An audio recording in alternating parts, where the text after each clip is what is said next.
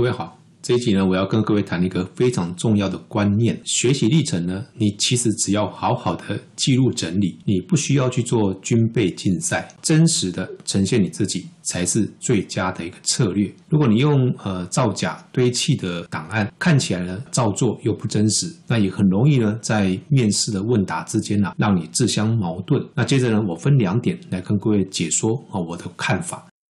第一个。啊，虽然学习历程档案呢，它的审查在新制考招方案里面呢列入了总成绩的采计，但是啊，与其过度的用升学工具来看待它，而忽略了啊，它学习历程档案的学习反思的功能，那是非常可惜的哈。那从往年呢申请的资料显示啊，呃，其实只要学测啊通过一阶的筛选，那被列为正取跟备取的比例呢，事实上是非常高的哈。那即便呢，你列为备取，它备上的机会也很高，并不是说啊备审资料不重要，而是如果你过度的啊去汲汲营营于外在的一些呃假象的堆砌，事实上是不必要的。那学习历程档案呢，跟面试啊，其实你如果用正常的态度去好好做就可以了哦，也不用过度的患得患失哈。呃，坦白说，你想要靠这个备审资料在申请的过程里面。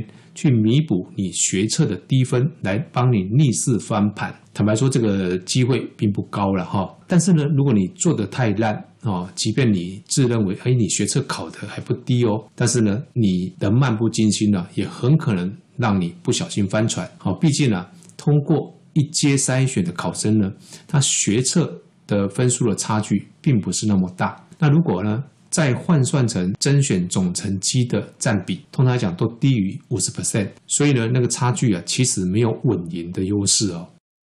第二个呢，我认为学习历程档案啊，最重要的功能啊，是能够让我们一边学习一边记录，然后呢，透过这些记录的片段来反思我们自己的兴趣、能力特质跟我们的学习生涯。在《意义迈向美好而深刻的人生》的这本书里面。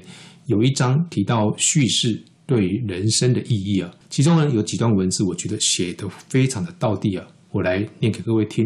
比如说这一段，我们的人生呢没有既定的脚本，我们啊都是即兴创作，一边创作一边发现创作的模样。换句话说，我们的身份和经验持续的在变，我们呢很可能呃循着一条路前进，但走着走着又换另一条路。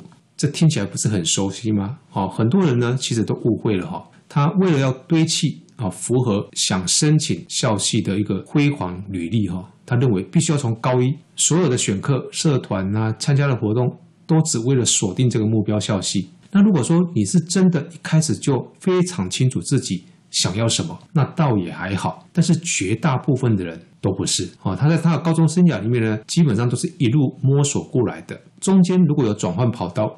我认为那也是非常的正常。举凡选修课、自主学习、营队等等这些活动，事实上它的设计都是为了让学生来体验、认识，进而跟自己的内在来对话、做连结。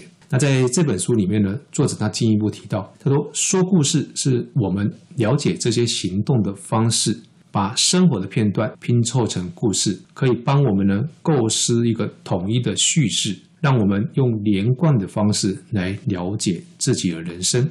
连贯性呢，就是意义的重要来源。各位，学习历程档案呢，其实就是记录这一些学习生活的片段。如果你个别单独来看这些附件的话，好，本身它是没有太多意义的。但是呢，当你把这一些的片段集合在一起的时候，透过你自己的眼睛跟你的内心去思考他们彼此前后的脉络、彼此的关系。